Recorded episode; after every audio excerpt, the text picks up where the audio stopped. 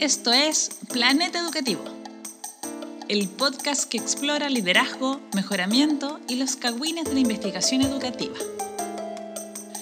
Los dejo con sus hosts, Sergio Galdames y Álvaro González.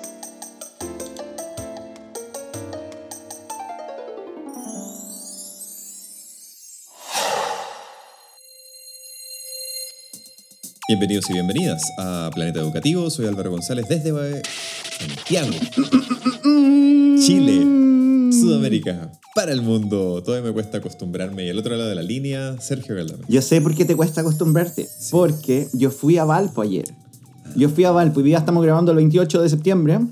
Y fui a Valparaíso a algunas cosas raras. Y una de esas cosas raras es que fui a ver a mi hermano que cumplió 23 años.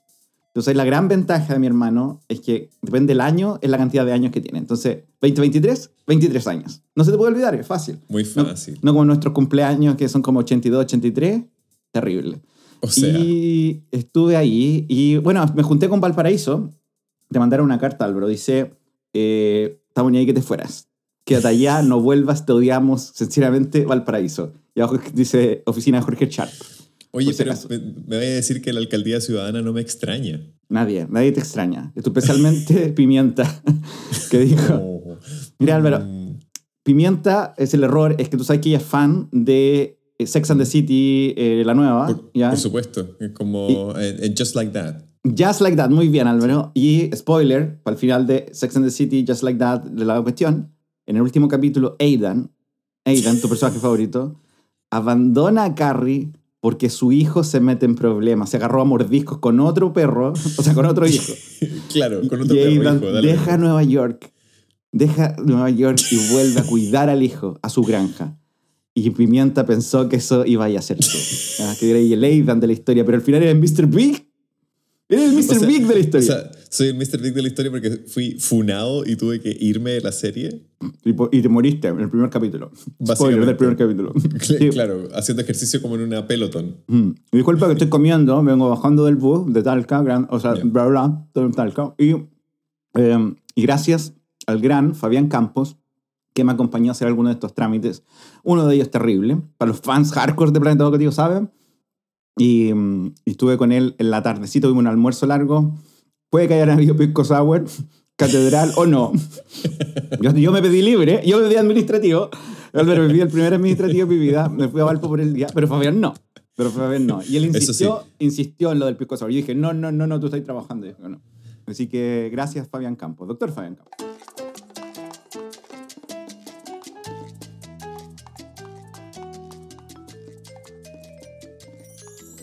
Fabián Ted Lasso Campos, eh, hubo un, un epic eh, crossover entre, entre personajes de plan- del mundo Planeta Educativo, del universo Planeta Educativo, del, del universo cinemático Planeta Educativo, diríamos incluso.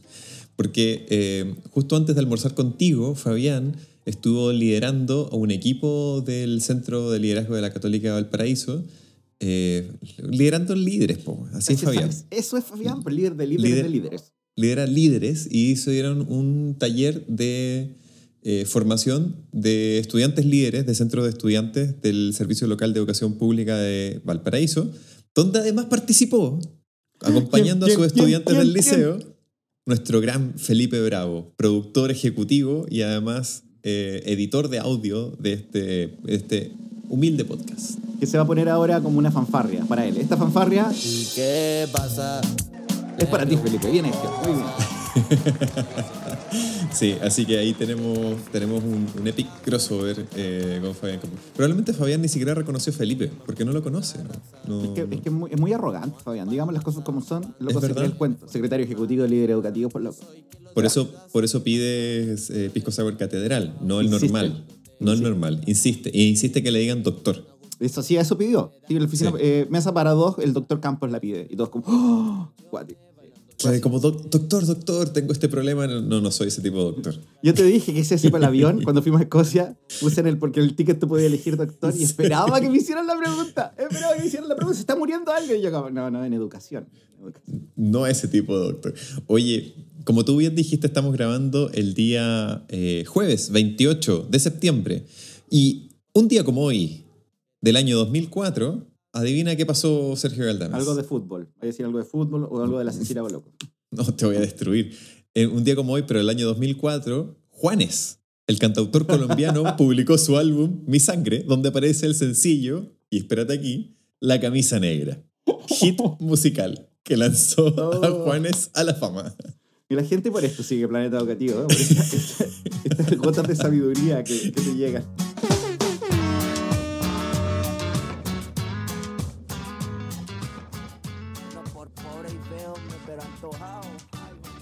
Que se llama Juan Pero- Esteban, eso también sé. Sí, pues, es que, ¿sabes qué? Me costó mucho entender porque es Juanes, son muchos Juanes, es más de un Juan, a propósito de Juanito...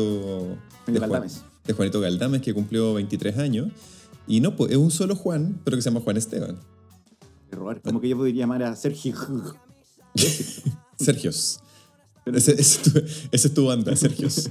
Eh, pero bueno, este capítulo probablemente no lo van a escuchar el 28 de septiembre, porque el 28 de septiembre es hoy y ya pasó. Lo van a escuchar probablemente el 5 de octubre. Y el 5 de octubre, un día como hoy, 5 de octubre, pero de 1743, adivina qué pasó Sergio Galdames en nuestro país, Chile. Espero que algo de fútbol o algo de la Cecilia Boloco. Bueno, cercano. Se fundó la villa de Rancagua. What? El 5 de octubre de 1743 se funda Rancagua en Chile. Rancagua, conocido mundialmente por ser una de las peores ciudades de Chile, lo siento, pero es verdad. Y además, conocido por el latino. ¿Conocí el latino, no? No. Pero no sé si esta es la historia de cuando. Pero cuando fuimos. Todos quieren saber la historia de cuando nos metimos al bar- a la chupería gay. 2004, no sé cuándo fue, nadie se acuerda. Y varios mineros gay querían contigo, Álvaro. ¿Ya? Es verdad. Y, no, y- y no vamos, vamos a decir qué pasó. No vamos a decir qué pasó. Lo dejamos a la No, no vamos a no sé cómo termina esa historia. No, pero el latino es, es una coreografía que todas las personas en Rancagua conocen. Si ustedes buscan el latino en Instagram, se van a encontrar, o en TikTok, se van a encontrar con muchos reels de personas que eh, grabaron a rancagüinos bailando el latino durante las fiestas patrias recién pasadas. No, no, no, no, no, no. Por favor, no. Pero además, un día como hoy, 5 de octubre, pero 1957, adivina qué otra cosa pasó, Sergio Galdames. Eh, el aboloco o algo de fútbol. Por supuesto. El año 1957, un 5 de octubre de 1957, comienza sus transmisiones UCB Televisión, primer canal de televisión del país. Nuestra alma mater, Álvaro. Nuestra alma mater. Por supuesto. Por supuesto. Y por último, y no menos importante, un día como hoy, 5 de octubre, pero de 1988, en Chile se realiza el plebiscito nacional por el cual el pueblo, así decía en Wikipedia, porque esto lo copié de Wikipedia, es verdad, rechaza la continuidad y permanencia en el poder del dictador Augusto Pinochet hasta 1997. ¿Por qué? Porque el Juan Barça quería quedarse hasta el 97. ¿Por, ¿por qué? ¿Por qué no? Eh, y por supuesto, al año siguiente se convocan elecciones, se elige un nuevo presidente, comienza la concertación y yara, yara, yara. Estamos aquí hoy día discutiendo una segunda versión de constitución que es incluso peor que la constitución escrita en, escrita en dictadura. ¿Qué, qué es Chile? Eso es Chile para ti. Saluda a Elisa Loncón que trabaja conmigo, Álvaro, el mismo pasillo. Mismo pasillo. Sí. Y yo quiero aprovechar, ya que dijiste eso, de que sale esto el 5 de octubre. El 4 de octubre está el cumpleaños de mi mamá. Feliz cumpleaños, mamá, te quiero mucho. Oh. Sí, Juanita, tía Juanita, la tía Juanita. Oye, Sergio Galdames, volvamos a, a- a la esencia del planeta educativo. ¿Qué te parece? A propósito, Peleemos a, propósito- Fabián Campo. y a Mauro. Sí, a propósito, a propósito de pelar a Fabián Campo y Mauro. A propósito de, de, em, de esta, de, de esta participación de Fabián Ted Lazo Campos en la formación de líderes, eh, pero no cualquier líder, líderes estudiantiles. eh, hoy día quiero compartir contigo y con todos los planetarios y planetarias que están escuchando un artículo de, acerca de eh, formación de líderes y hacia dónde va la formación de líderes en- actualmente en el mundo. ¿Alguna razón en particular que quiere hablar de formación de líderes? Cierre eh, palo blanco. Mm, no lo sé, quizás porque, oh, sorpresa, el magíster en educación de la Universidad Católica Silva Enríquez fue recientemente acreditado por cuatro años y muy pronto, probablemente cuando estén escuchando este capítulo, muy pronto se van a abrir las postulaciones para la admisión 2024, puesto que este magíster tiene una mención en dirección y liderazgo educativo. Y una- un aplauso a todo ese gran equipo, a Andrea, a María Paz y al resto. ¿ya? Que Y los demás. El saludo que César Maldonado. Sabes que mi favorito, aunque no esté ahí, igual un saludo a César Maldonado. Gran, gran logro. Eh, yo, yo lo sé muy bien porque ahora me empiezo mi acreditación de un programa similar y solo he escuchado que es terrible, que es un proceso terrible, terrible, terrible. O sea, es, es, difícil y es complejo el tema de la autoevaluación y todo eso, sistematizar información de años anteriores de personas que estuvieron antes que uno y que no dejan muy bien los registros y todo eso. Pero ¿para qué vamos a entrar en detalles? Y lo importante y lo bonito es que logramos cuatro años de acreditación, logramos, dijo Arando, voy Arando, dijo la mosca, eh, porque en realidad este es un trabajo que hicieron principalmente Andrea, como decías tú, Andrea Horn, María Paz Faúndez, eh, el, el, comité académico del magíster eh, y también el apoyo de la gente de la unidad de aseguramiento de la calidad de la universidad. ¿Qué, qué, qué, qué sería de nuestras vidas sin las unidades de aseguramiento de la calidad de las universidades? Estoy pensando en lo mismo que estoy pensando yo, ¿verdad? Sí. Lionel Hutz, imaginando un mundo sin abogados. Y todo. Dios mío, Dios mío. Agree, agree to that.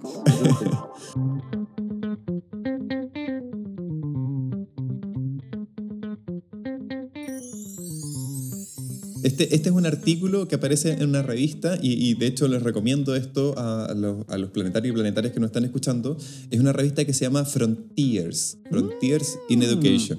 Mm -hmm. Frontiers, Frontiers es una, es una publicación que me parece que es parte de eh, Springer o el Sevier, no sé qué cosa, una cosa así, de una de estas editoriales grandes, pero que es básicamente publicar en distintas áreas del conocimiento artículos de acceso abierto. Ya le hemos dado la lata con este tema de las publicaciones, el acceso abierto y toda la cuestión, pero básicamente las personas que publican aquí pagan una cantidad de dinero para que sus artículos estén eh, libres de acceso por la eternidad. Eh, a veces se paga bastante dinero, otras veces se paga no mucho, pero bastante dinero igual. Eh, y en este caso, la Margaret Terry Orr, también conocida como Chica Terry. Yo le digo a la señora Orr. Ya, yo le digo a la chica Terry, porque no puedo dejar de pensar en Chico Terry, juega la pelota. yo juego la pelota.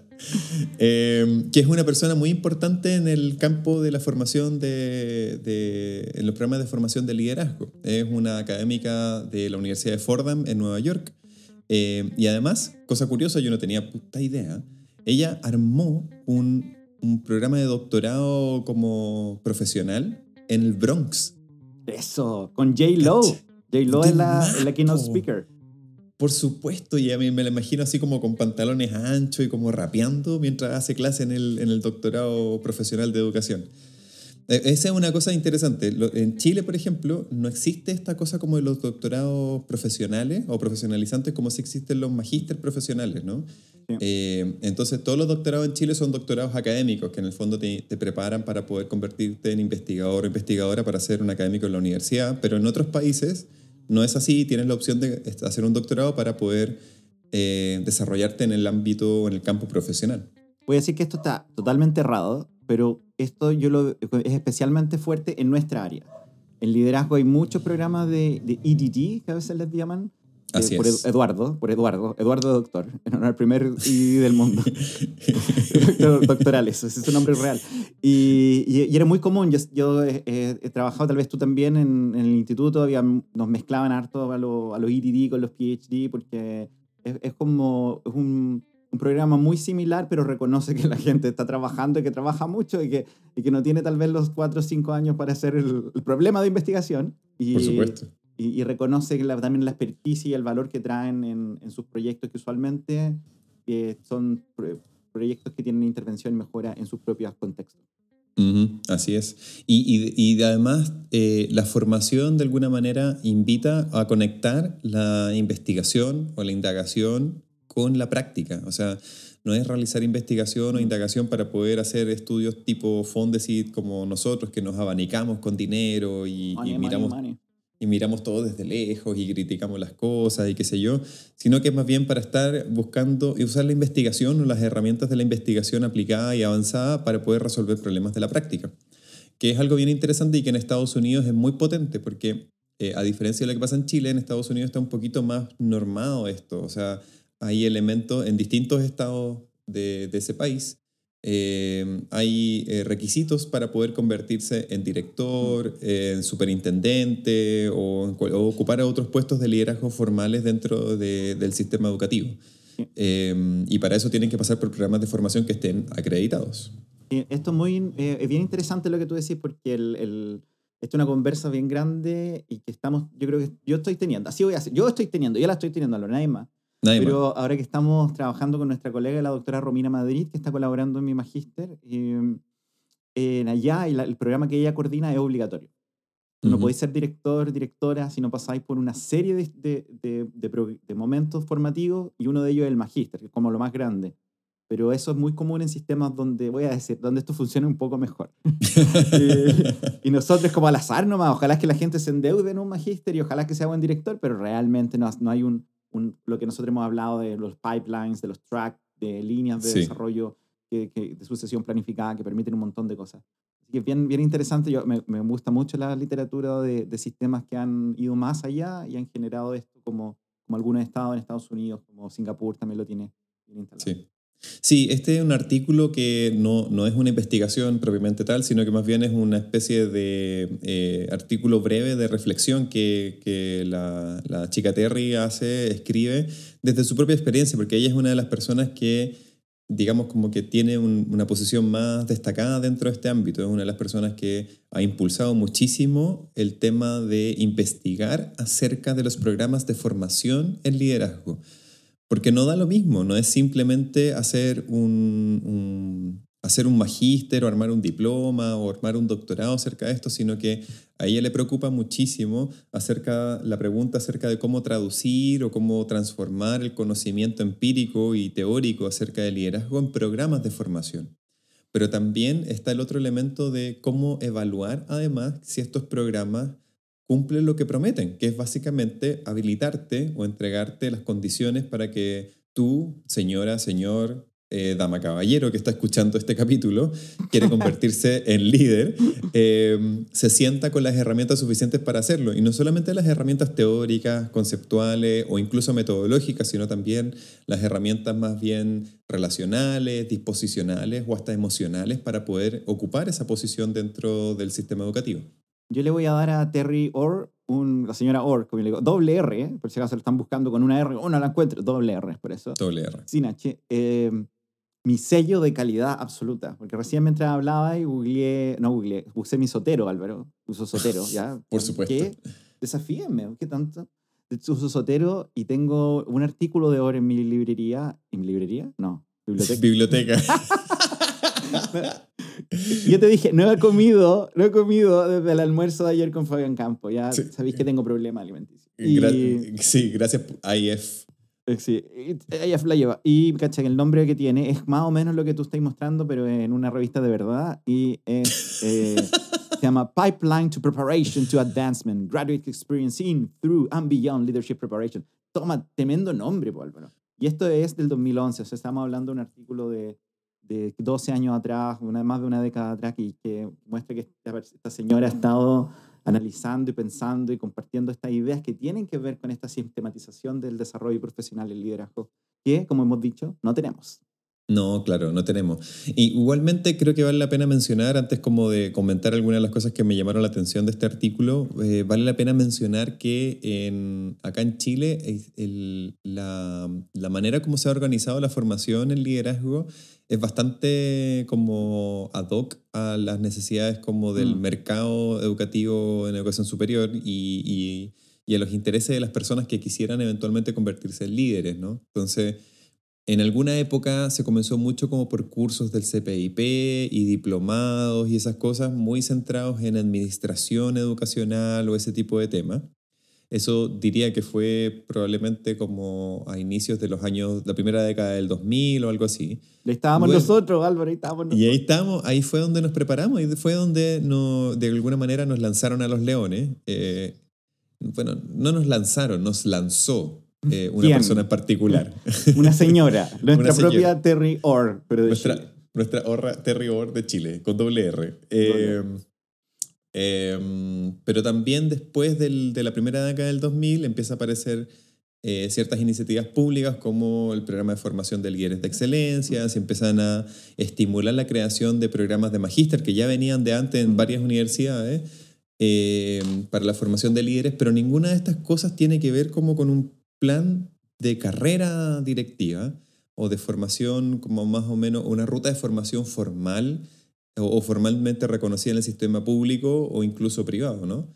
Eh, entonces, eh, hay un estudio que creo que es de Gonzalo Muñoz con un montón de otras personas que están trabajando en este tema también acerca de los programas de formación en liderazgo en Chile. Eh, hay muchos directivos y directivas que eh, tienen formación de magíster, pero la manera como esos magíster organizan su formación también es, muy diversa.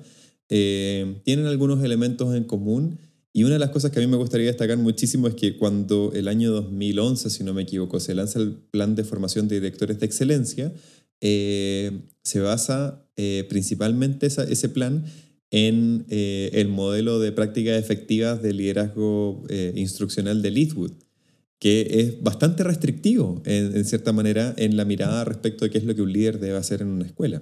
Sí, no solo restrictivo, sino que además viene de un mundo donde, donde es distinto. Y siempre yo no quiero quedarme en el cliché de que, que es distinto, pero como yo que trabajé un poquito, al ver un poquito en escuela en Inglaterra, un poquito, una exageración decir más que eso, eh, las directores, los di- las directoras no, no tienen, tienen unas condiciones que nosotros no tenemos.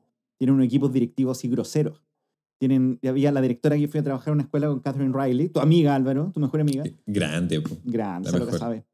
Eh, tenía una, una asistente personal, una PA, que iba por todos lados con ella, como con una libreta, mientras casi. Como, y además tenía la secretaria, y además tenía un montón de personas. Y aquí en Chile tenía otras cosas. Entonces, cuando pensáis cosas como el liderazgo pedagógico y el rol que tiene un líder, cuando tienes que coordinar un monstruo de organización y con, un monstruo, con una tonelada de personas, es distinto a un director en una escuela rural donde son tres, o ni siquiera rural, una escuela urbana aquí en Talca o Santiago o Valparaíso, donde realmente el equipo directivo está diluido, está- está- está- están haciendo clases, todas las cosas y faltan profes. Entonces estos modelos no es que, cuando uno dice no, es que no es la realidad, no es solo como un sentido cultural, sino que a nivel como estructural, las responsabilidades, las tareas, bla, bla, de los líderes en distintas partes del mundo son distintas y por lo tanto importar estos modelos no realmente son, son desastres, desastres.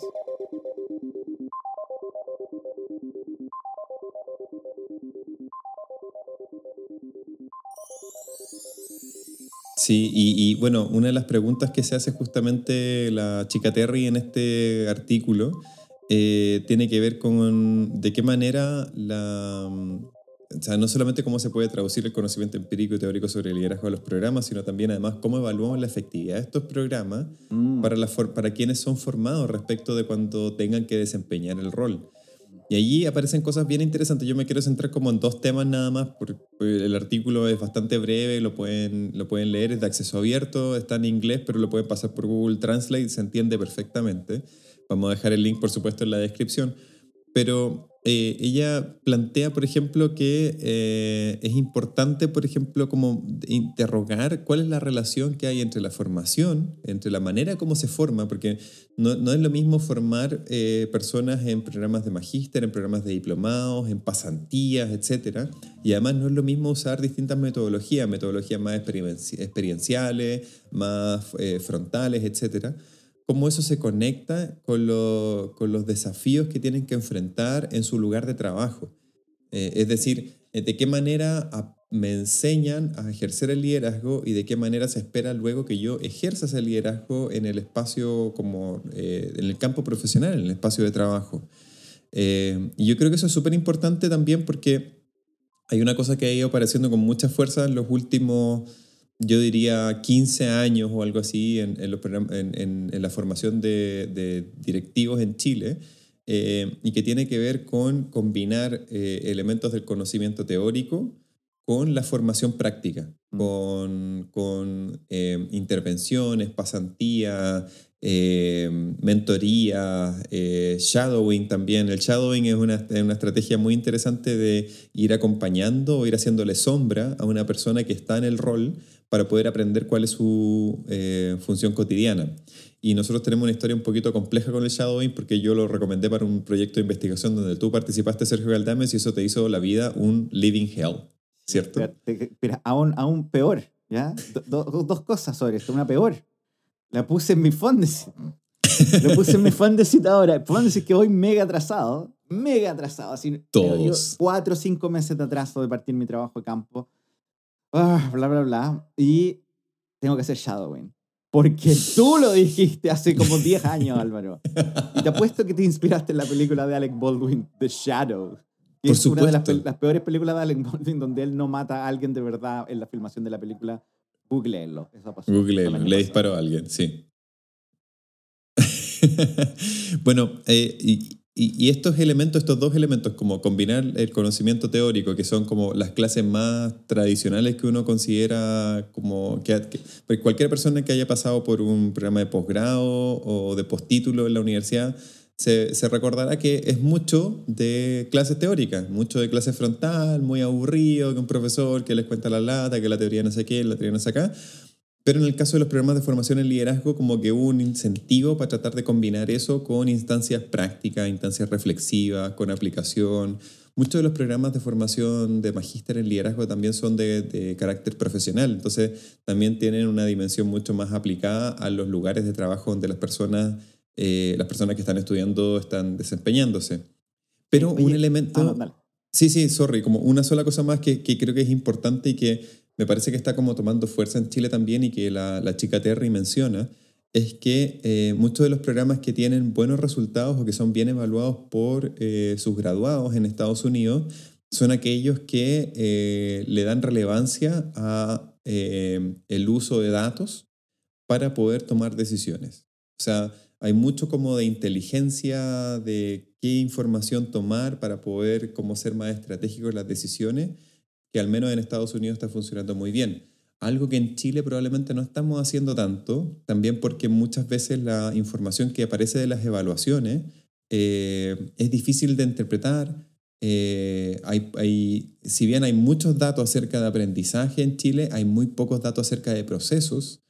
Eh, y ese tipo de cosas también, de alguna manera, como que limitan las posibilidades de toma de decisión de los líderes o las líderes de la escuela. Mira, el, esto va a sonar hiper chanta. Quiero decir dos cosas. La primera hiper chanta y la otra es real. Vale. En la mañana estuve hablando con Romina Madrid de esto y por la mañana quiero decir ayer. Porque Esa es la, me pierdo- y por antes ayer quiero decir, porque estaba en Valpo ayer. esa es la chanta, ¿no? Sí, porque Ya. suena como muy, como tú decís, ad hoc, ya tu, tu palabra preferida. Y que no sé muy bien qué significa, Álvaro, ya no, no es el momento de sacar el diccionario y explicarme. No, no, voy a, quiero Pero vivir Sergio, en esta Sergio al- por años. es algo tautológico, como Ah, diría un buen ya. colega mío. Gracias, gracias a todas las personas con las que estudié psicología. Em, em, pero el, nuestro magíster hace- está haciendo un giro hacia allá. Porque lo mismo que decís tú, hay muchos datos que hay y tenemos esta idea, y todo lo hemos hablado en otros momentos, con que la mejor forma de hacer investigación o intervención es aplicando la encuesta, yendo a hacer entrevistas, un montón de cosas. Y nosotros tenemos un sistema, no todos son así, pero el de nosotros, oh my god, que hay datos. Es demasiado datos que nunca usamos, absolutamente nada, están como codificados. Tú sabes, porque nosotros usamos en nuestro estudio usualmente datos secundarios para, para no molestar a nadie, para hartas Por cosas, supuesto. pero para, no para en huevearlo, para no huevearlo a ustedes. yo no quiero huevear a nadie. Y viví, yo tengo varias pegas que era llamar a la escuela, puede contestar la encuesta, por favor. No, no la hice yo, tengo, tengo, tengo- no, no, lo siento. Pero, ahora, pero hay datos y hay una capaci- capacidad bien interesante de em, es un poco, un poco aprender a, a usar esos datos. Pero hay algo que dijiste al principio, que esta es la parte menos chanta, y este es un carril que me voy a pegar, cortito. Vamos. Pero yo creo que esta idea de que nuestros líderes necesitan cosas más prácticas y menos teoría es una mala, mala comprensión de lo que es la teoría. Porque las teorías son muy bacanas. ¿Ya? Y entiendo la idea porque yo creo que ha- ha- hablamos de la enseñanza de estas teorías, que, en el liderazgo no hay ni una, absolutamente ni una. Puros modelos, hay varios papers que dicen, ¿por qué no hay teorías en liderazgo? Y, y tenemos esta idea, ¿verdad? Estudios descriptivos, las siete no sé qué, las seis no sé cuándo, las doce claves del éxito. Sí, No claro. mucha teorización sobre liderazgo, en parte porque es algo bien nuevo y está hecho principalmente por personas chantas como tú y yo. Pero una teoría le da esta plasticidad al líder de poder leer distintos contextos y recoger como señales que van articuladas de siglos de evidencia y de otras personas que ya han ayudado a completar el puzzle.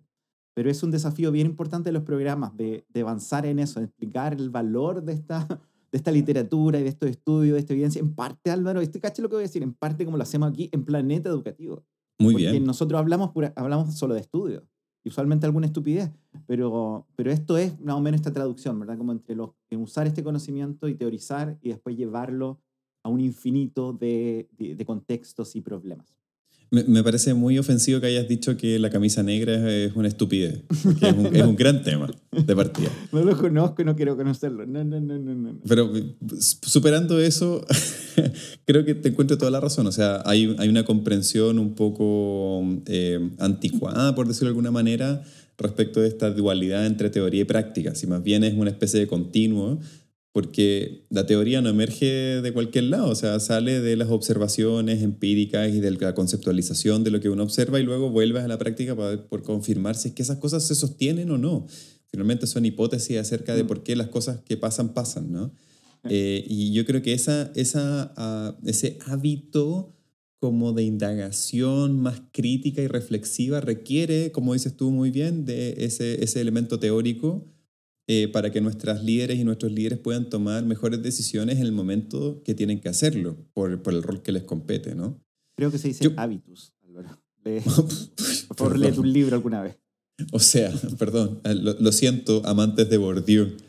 ¿Cómo se escribe, Bourdieu? ¿Cómo se? Sacre bleu, sacre Ay, sabe, bleu. me carga esa gente, ¿no? Y leo solo Francia. Ay, Ah, Dijiste ya. que tenía una segunda cosa.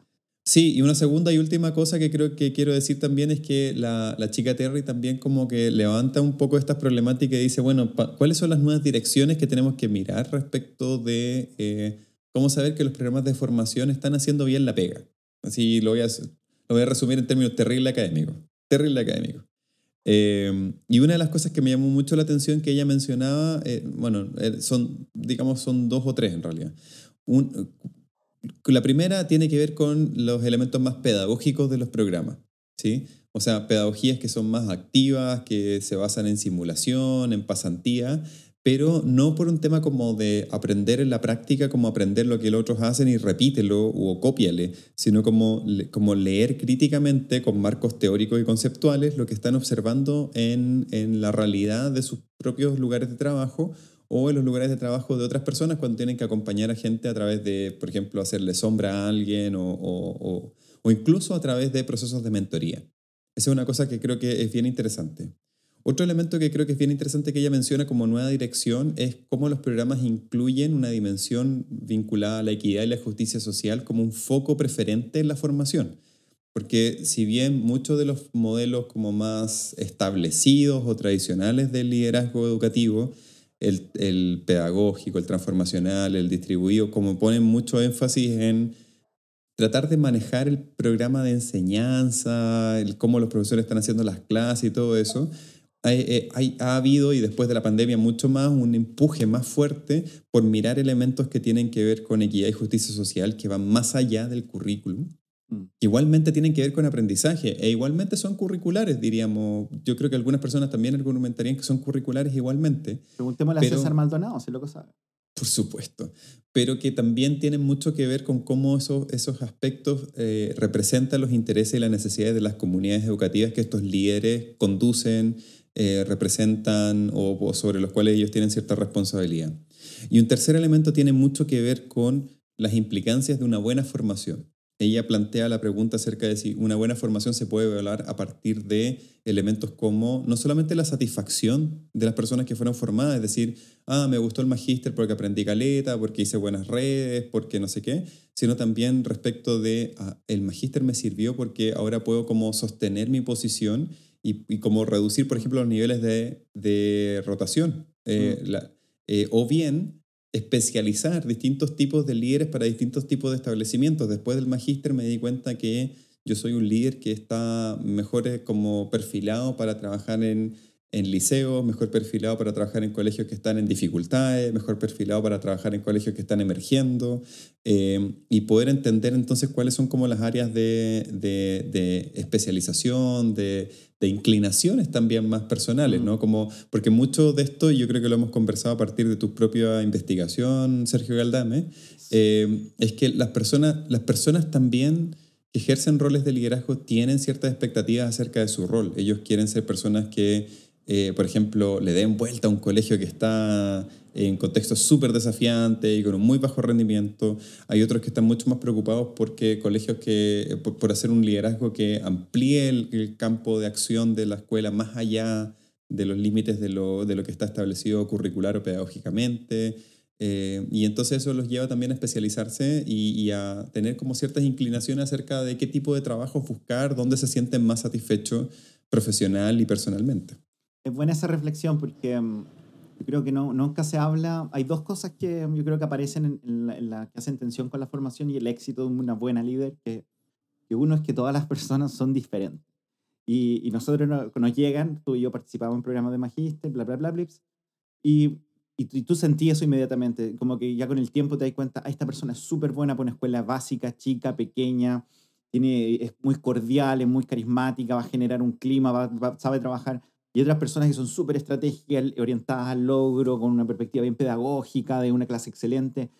Y obviamente todos pueden hacer todo, todas tienen las capacidades para aprender de todo, pero hay algo que viene ya como una sabiduría y, un- y una capacidad desarrollada antes. Y, el, y lo otro es que todas las escuelas son distintas. Y uno de los, de los aprendizajes que tuvimos en el Fondes, donde participamos con el gran, el rey del Pisco Sour, Fabián Campos, y con Catedral. Carmen Montesinos y Luis Ahumada, Catedral también. Catedral, Ahumada los hace. Él está de, está de barman. Imagínate Ahí, Tom Cruise. Con, con la Luis Ahumada. coctelera. Gran película, gran película. No hagan un remake de esa película. Pero es que, eh, ¿cachai? que estas personas que nunca habían liderado una escuela, en la gran mayoría les dieron la peor escuela. ¿Cachai? Cuando digo la peor escuela, eh, me refiero a la más desafiante de liderar. Como con varios problemas de, de matrícula, de convivencia, de recursos humanos, bla, bla, bla. Y, y eso tampoco es un buen match. Entonces, sistemas más inteligentes dicen, ya reconocen las capacidades que tiene el Álvaro, que tiene el Sergio, que tiene la Paulina, otras personas, ¿ya? otras personas que a lo mejor no tienen nombre. Y saben, dicen, ¿sabes que tú pertenecís para allá? Este, Tienes este perfil que calza muy bien con la escuela en el momento que está en esta escuela y tal vez después que llegue a un estado de desarrollo, tal vez tú o tal vez la escuela, podemos cambiar. Y eso como que faltan, y nosotros, entre las grandes deudas que yo creo en nuestro sistema, es que todavía es muy... Que el mercado regule, porque el mercado sabe. Y loco, no, no, no.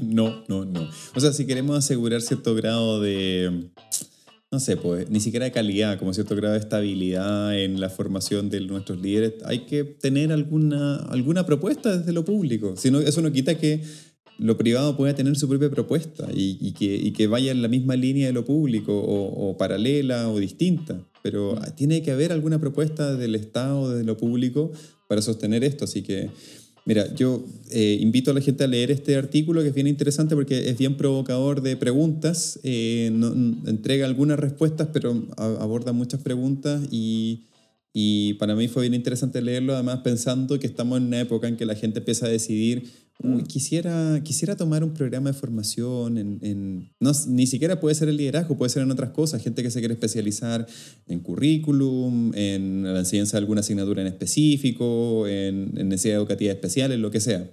Entonces, pónganle harto ojo, no solamente al, al- a la universidad donde lo van a tomar, sino también a las metodologías, al- hablen con gente que haya egresado esos programas si pueden, conozcan cómo es el vivir esos programas Mm. para saber si es lo que ustedes necesitan y lo que ustedes quieren. Sí, estoy de acuerdo, muy de acuerdo. Y mm, bueno, en caso que quieran al- saber más de esto, nosotros tenemos un programa, nosotros, yo Álvaro, no tú, What? nosotros con la gran universidad, una siete años acreditada, todavía no estamos acreditados en el magíster porque no se puede, estamos esperando.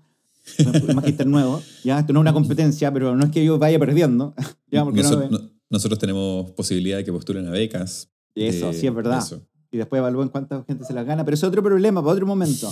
Pero eh, sí, eh, si alguien tiene dudas de esto en serio, este es mi trabajo. Entonces, si alguien quiere, quiere saber de cómo es nuestro magíster, por favor me puede preguntar y tenemos algunas cápsulas y cosas incluso que no me tienen que ni preguntar, se las puedo mandar. Y en caso de que quieran saber más de tu programa, Álvaro, tú puedes dar la dirección de Andrea Horn para que las vayan a ver a la casa, porque entiendo que eso es lo que prefiere. Sí, eso es lo que a ella le gusta. Le gusta que le vayan a golpear la puerta y, y- y le pregunten si pueden pasar y tomar tecito con ella.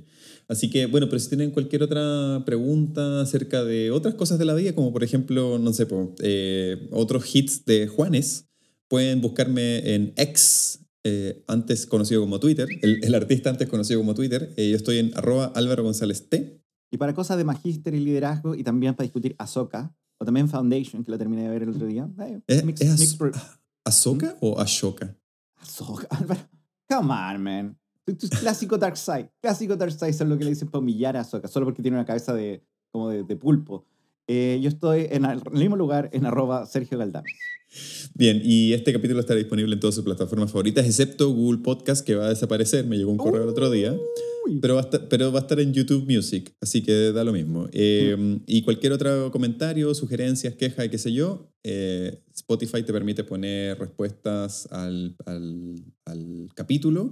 Y también está el mail, eh, planetaeducativopodcast.com. Así que nos escuchamos la próxima semana. Saludos a Emerson que me escribió el otro día por una cosa y bla, bla, bla. Y también a, um, a la Bea, que te vaya a juntar hoy, te voy a carretear ahora con Bea Fernández. ¿ya? En este instante. Voy saliendo viva ahora alcohol, mismo. alcohol. Y yo voy a ir a abrazar a los perros, que no he estado con ellos hace dos días. Que Oh. estén bien, nos vemos, chao, chao. Chau. Planeta Educativo es producido por Felipe Bravo. La música es creación de Francisco González. Apoyo ocasional de Paulina Bravo y Jimena Galdames. Puedes acceder gratuitamente a más de un centenar de episodios y materiales complementarios en www.planeteducativo.cl. Escríbenos a planeteducativopodcast.gmail.com.